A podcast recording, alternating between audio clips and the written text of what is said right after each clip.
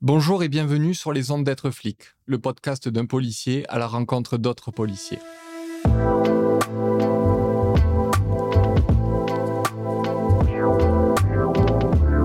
Dans cette série, je vous amène découvrir l'histoire intime de ces flics que vous croisez en bas de chez vous à toute heure. Au micro d'Emmanuel, avec le soutien de la MGP, la mutuelle des forces de sécurité, vous allez entendre ces policières et policiers, de tout grade, de tous horizons, celles et ceux que vous appelez au 17, celles et ceux dont la vocation est de vous protéger. Bonne écoute. Cet épisode aurait pu avoir lieu sous le soleil de Biarritz, où notre invité était à la tête du commissariat en qualité de commissaire, mais c'est à Paris, où elle a pris récemment de nouvelles fonctions, que nous retrouvons notre invité. Bonjour Raphaël. Bonjour Guillaume. Je vous laisse, euh, on se tutoie, on se vous voit. Bon, on peut se tutoyer. On se tutoie, je te laisse te présenter comme tu le souhaites. Oui, ça marche. Donc, je m'appelle Raphaël Isseaga, j'ai 46 ans, je suis commissaire de police depuis 4 ans. Et précédemment, euh, j'étais officier de police. Je suis rentrée en 2002 dans la police nationale et j'ai commencé euh, mon métier dans le 93. Tout proche d'ici alors, et de là où je travaille aussi également. Comment du coup le métier de policier, de flic est venu à toi? Alors en fait, euh, j'ai voulu pendant très longtemps être sapeur-pompier. Et euh, malheureusement, euh, je voulais être officier de sapeur-pompier, mais euh, pour, pour ce, niveau, il faut être très doué en matière scientifique ou autre, ce qui n'était absolument pas mon cas. Donc, il a fallu que je trouve une autre idée. Et le métier de, de policier s'est facilement imposé à moi. Je ne sais pas du tout comment, mais c'était évident pour moi que je voulais devenir officier de police puisque j'avais envie d'être chef. Voilà, déjà dès le départ, dès ma plus tendre jeunesse, je souhaitais être euh, officier de police. Ça s'est passé comment? C'était euh, dans le sud de la France? C'était parisien, les concours? Alors en fait, euh, j'ai fait mes études de droit sur Bayonne et Pau. Et donc, j'ai commencé à préparer mon concours d'officier alors que j'étais à la faculté de Pau. Présenter un concours et le travailler, c'est un travail en soi, c'est des horaires particulières, c'est des moments d'oubli de sa vie privée peut-être aussi? Ah, bah alors je pense que c'est comme une compétition en fait sportive. Euh, il faut absolument se préparer, euh, physiquement, mentalement, intellectuellement. Et le problème, c'est que bon, on gère pas forcément ces trois, euh, ces trois items, parce que j'étais beaucoup plus dans la préparation, on va dire, intellectuelle, les matières à réviser, etc. Mais effectivement, c'est bien de s'accorder des temps de pause et puis euh, de se préparer mentalement et de viser l'objectif en permanence, en fait. Et justement, cette préparation, on, va y venir au fur et à mesure dans le podcast. Euh, tu as une forte appétence pour certains domaines, dont la méditation, en pleine conscience, si je me trompe pas ou c'est encore un autre euh, spectre? Non, alors pas du tout. Euh, tu as tout à fait raison. Euh, je suis en train de me former pour être instructrice de méditation de pleine conscience avec un protocole particulier qui s'appelle la méditation basée sur la réduction du stress. Donc c'est une méthode qui a été créée par un scientifique américain qui évidemment a pris les origines de la méditation asiatique pour simplifier et donc a créé une méthode en huit semaines pour faire baisser le stress. Donc, euh, je suis en train de me former. Donc là, aujourd'hui, je peux commencer à faire des protocoles. Mais même toute, euh, on va dire, méditante que je suis, il y a un petit stress à le mettre, euh, à le mettre en place. Je commence à m'entraîner avec des programmes beaucoup plus courts, avec des collègues déjà de, travail. Il y a des cobayes. oui, qui étaient très contents quand je leur ai dit ça. Ah là, j'aimerais trop essayer. Donc, j'ai trouvé des, des, des, cobayes, deux, trois cobayes. Donc, en fait, ça permet de créer de la confiance en moi au fur et à mesure. Et ça, c'est extraordinaire parce que ça me permettra à terme de le faire le protocole en entier. Ce qui est très intéressant, c'est vrai que bon, euh, c'est très plébiscité, c'est très à la mode. Beaucoup de gens se retournent vers ça maintenant, la méditation. Mais l'avoir inséré dans le milieu policier, euh, c'est un vrai challenge. Et euh, c'est en plus des fonctions d'officier, donc c'est un vrai travail supplémentaire. parce que les journées, elles sont pas à rallonge, hein, c'est 8 heures ou 12 heures pour tout le monde. Comment tu as réussi à, amener ça, initier ça dans un commissariat. Comment tu as réussi à impliquer euh, les, collègues dans, ça et dans les vacations? Alors, pour l'instant, moi, je suis un bébé de la méditation. Donc, pour l'instant, dans, les services, je l'avais mis en place, mais de manière plutôt informelle, sur la base du volontariat, sur ceux qui voulaient me, potentiellement euh, me servir de cobaye. Euh, après, ce que la police nationale a quand même fait d'extraordinaire dernièrement, et pour le coup, c'est de mettre en place les techniques d'optimisation du potentiel euh, qui reprennent des techniques de sophrologie, de relaxation, de méditation. Donc ça a en fait ouvert le monde de, la police nationale à toutes ces techniques. Euh, ah, je ne sais pas s'il faut les appeler modernes ou pas, mais beaucoup plus ouvertes sur soi et sur, le, de, sur de l'introspection et sur justement de la, alors, de la gestion du stress. Alors moi, j'ai un peu de mal avec ce terme-là. Je préfère euh, dire que le but, c'est d'aller vers du mieux-être. En fait, c'est vraiment l'objectif. Mais euh, donc, en fait, et on se rend compte que les collègues, euh, les stages tops ont un succès sans nom. Et en fait, quand moi j'ai voulu mettre en place des petites formations comme ça informelles pour voir, pour pouvoir m'entraîner et voir si les collègues ça les intéressait, euh, bah, ça a un succès pareil énorme. Et les, les effectifs, ils trouvent, on va dire, des choses différentes des tops. C'est pas pas du tout la même méthode en fait. Et, voilà. Et donc c'est c'est pas le même travail, c'est pas la même, on va dire, c'est pas le même recentrage sur soi, mais c'est très complémentaire en fait, je trouve comme méthode. Ils étaient euh, demandeurs de, nouvelles, euh, séances ou de nouveaux tops pour, euh, pour appliquer encore plus et plus loin peut-être ces, ces, premiers acquis Alors je vais prendre mon service actuel là où je travaille aujourd'hui à l'inspection générale de la police nationale pour en avoir discuté avec les, les, personnels qui peuvent m'entourer. Effectivement, la gestion du stress de la vie quotidienne, que ce soit de leur travail ou de leur vie personnelle, ils sont très demandeurs de méthodes pour retrouver un peu d'apaisement en fait, même si c'est pas le but initial de la méditation. En fait, normalement, la méditation de pleine conscience n'a pas d'objectif en tant que tel. C'est juste euh, de diriger son attention euh, vers ce qui se passe en soi, que ça soit les émotions, les sensations corporelles ou les pensées. Donc le voilà, l'objectif, euh, si on peut dire, c'est de regarder ce qui se passe en nous. Et après, j'ai envie de dire, advienne ce qui pourra en fait. et Aujourd'hui, il y a de nombreuses études pardon, scientifiques qui démontrent que ça a plein de bienfaits euh, au niveau de la santé, au niveau du mental, au niveau de la gestion du stress.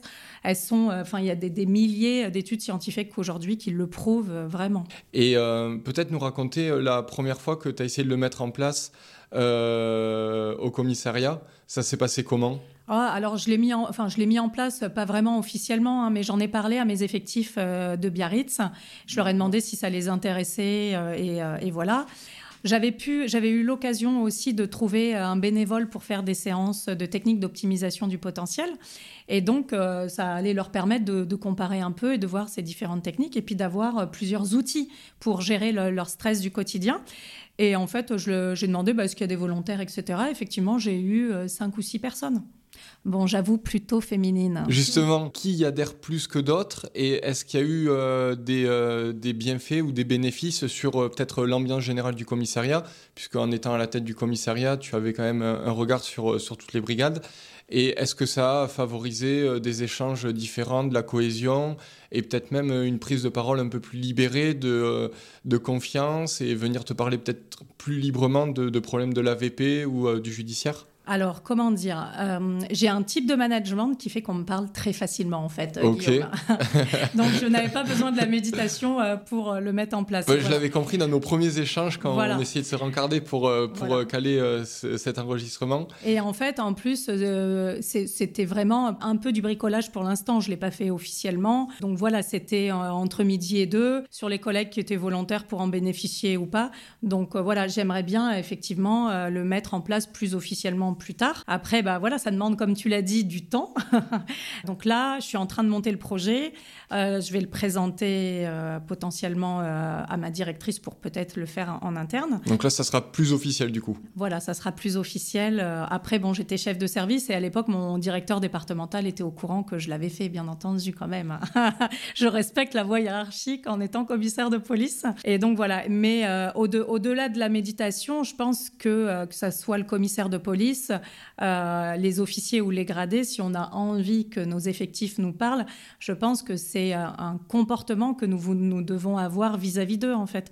Et plus ce comportement euh, est respectueux et ouvert et propice, on va dire, à la discussion, plus ça crée un échange et, et, et une cohésion. Mais je ne sais pas si je suis la bonne personne pour dire qu'il y avait une bonne cohésion à, Biarritz. Ça serait plutôt mes effectifs de l'époque.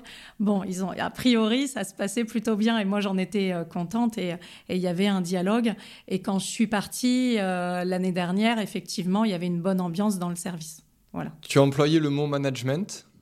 Aujourd'hui, tu occupes un poste euh, de conseil à l'IGPN, donc l'inspection générale de la police nationale, pour ceux qui ne connaissent pas les acronymes.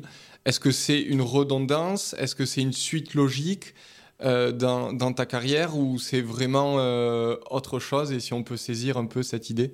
Oui, alors moi, c'est vraiment une opportunité qui s'est présentée à moi au cours de l'année et sur laquelle effectivement euh, j'ai sauté puisque c'était un des services qui m'intéressait et je souhaitais vraiment l'intégrer puisque la mission appui et conseil au niveau de l'inspection générale de la police nationale permet à des services de nous demander, on va dire, un accompagnement par rapport, euh, enfin, afin d'améliorer le fonctionnement et l'organisation des services. Donc ça, c'est un premier point.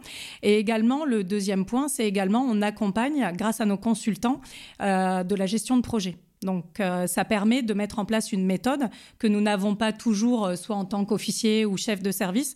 Donc ça permet de mettre une vraie méthode dans l'accompagnement de projets, alors soit des petits, localement, ou d'envergure, euh, quel qu'il soit. Et passer du coup d'un service voie publique ou de la gestion d'un commissariat à l'IGPN, c'est quand même un delta assez, assez grand dans une carrière.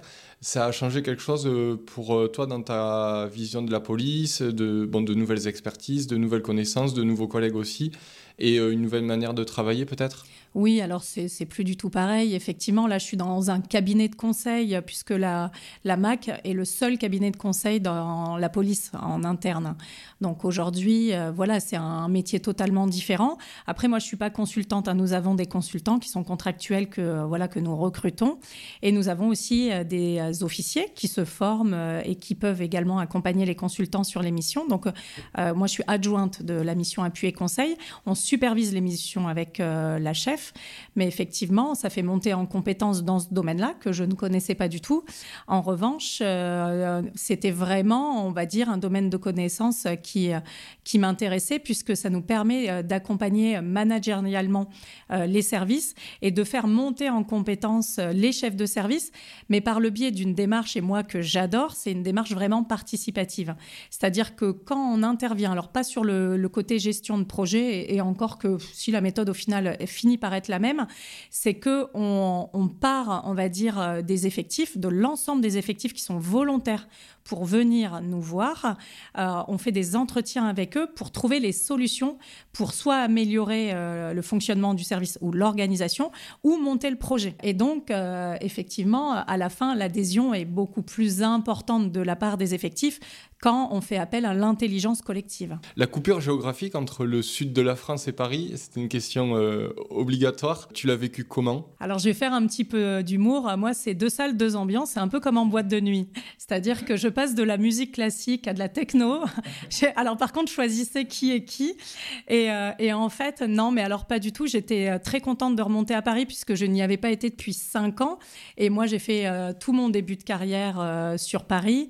Donc, de 2002 à 2017, voire 2019, j'étais sur Paris. Je suis partie donc à l'école de commissaire à Angoulême, puis à Biarritz.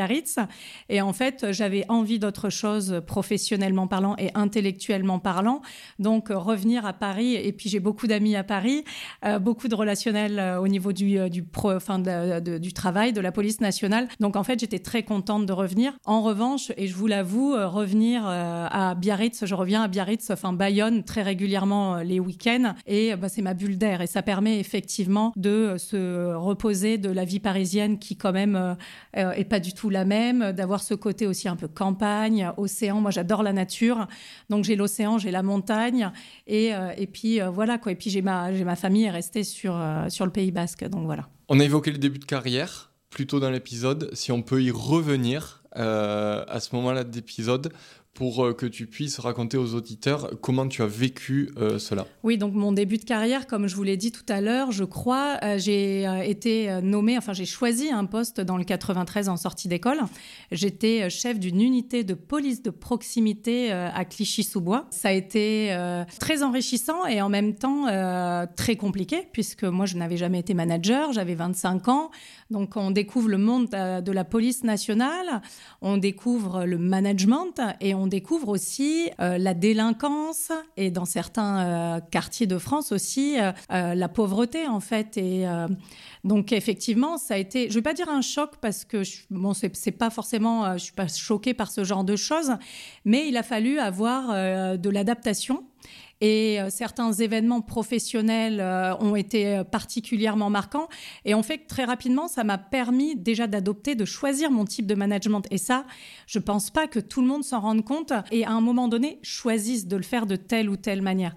Moi, je suis plutôt quelqu'un à l'écoute, d'ouverte, de plutôt bienveillante et pas dans le sens galvaudé du terme. Et à un moment donné, il faut pas oublier qu'il faut quand même faire prendre des décisions quand on est chef. On a décidé de l'être et à un moment donné, ben voilà, c'est soit noir ou blanc temps en temps, il peut y avoir euh, des explications, ça peut être un petit peu gris, mais de toute manière, il va falloir décider. Donc, euh, mon premier poste dans le 93, ça a vraiment été ça. Et ça a été en même temps difficile parce qu'il y a eu des moments difficiles euh, à vivre d'un point de vue soit managérial, soit opérationnel. Il y a la confrontation aussi à la mort parce que moi, après, j'ai été dans le service de judiciaire dans ce premier service et j'ai fait mes premiers, alors nous, on les appelle les Delta, Charlie Delta, donc les personnes décédées. C'est un peu du jargon police. Et hum, donc euh, là, c'est euh, la confrontation eh ben, à, ce qui nous fait être humain, c'est qu'à un moment donné, ben, on va mourir. Et, euh, alors moi, mes premières autopsies, je les avais fait en tant que stagiaire à Bayonne, mais ça reste quand même des personnes qui sont décédées. C'est dur, hein, le, premier corps humain où on voit le, médecin alors œuvrer pour découvrir pourquoi la personne est morte. Euh, mon premier, euh, ma, première autopsie, je peux vous dire qu'une heure après, j'étais dans, je me douchais parce que déjà il y a une odeur euh, et je suis désolée, c'est la réalité. Et derrière, mais je me suis rendu compte de ce qu'était la condition humaine, c'est-à-dire des fois pas grand-chose et qu'on passe de vie à trépas très rapidement. Moi là, ça, ce jour-là, ma première autopsie, ça a été un choc. Hein. j'ai fini en train de me laver, en train de pleurer toutes les larmes de mon corps. En plus, j'étais invitée à une soirée, donc le grand écart mais était monstrueux. Derrière, après, il fallait être légère arrêter de pleurer et boire des coups. Euh, je vous cache pas que ça a été euh, hyper compliqué à vivre. Bon, est-ce qu'on s'habitue? Euh, Je sais pas. Je dirais que après, je sais pas combien d'autopsies j'ai fait dans ma carrière. Après, j'en ai refait euh, quand j'étais au Rincy, Clichy-sous-Bois. La dernière autopsie m'a marqué aussi parce que c'était particulier. Je, je peux pas raconter le, je peux pas raconter, mais mais ça a été, elle a été aussi difficile alors que j'en avais fait déjà quand même pas mal. Et, euh, et, voilà, alors il y en a où ça passe plus facilement, d'autres où c'est plus difficile. Il y a les odeurs, il y a les bruits.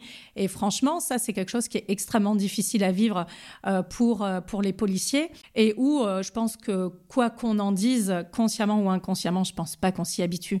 Et on prend cette décharge, on va dire, qui est très difficile mentalement. Et ça, on va dire, je vous donne un tout petit détail de la vie d'un policier, mais il y a tous les accidents donc les collègues peuvent faire, la violence auxquelles ils sont confrontés, à laquelle j'ai pu être confrontée, à moi en tant que manager aussi aux difficultés managériales, aux collègues qui ne vont pas bien. Euh, et ça, c'est hyper compliqué pour un manager euh, qui n'a pas d'outils pour euh, gérer. On n'est pas formé pour être psychologue, et, mais on est quand même confronté à leurs difficultés physiques déjà parce qu'ils sont très gravement blessés très régulièrement ou petitement blessés. Mais alors là, moi, les, les blessés en service, mais même à Biarritz, parce qu'il y a le soleil, mais il y a aussi euh, des, euh, beaucoup d'interventions qui se passaient mal. Moi, j'ai eu beaucoup de collègues blessés euh, à Biarritz. Et bah, derrière, bah, il faut pouvoir leur apporter du soutien. Et je trouve que la hiérarchie est vraiment là pour ça. Quand on rentre si jeune à la tête d'un commissariat en tant qu'officier et puis après commissaire, est-ce qu'il y a des choses auxquelles on ne s'attend pas, où on n'est pas avisé On parlait de la mort, on parlait des blessures.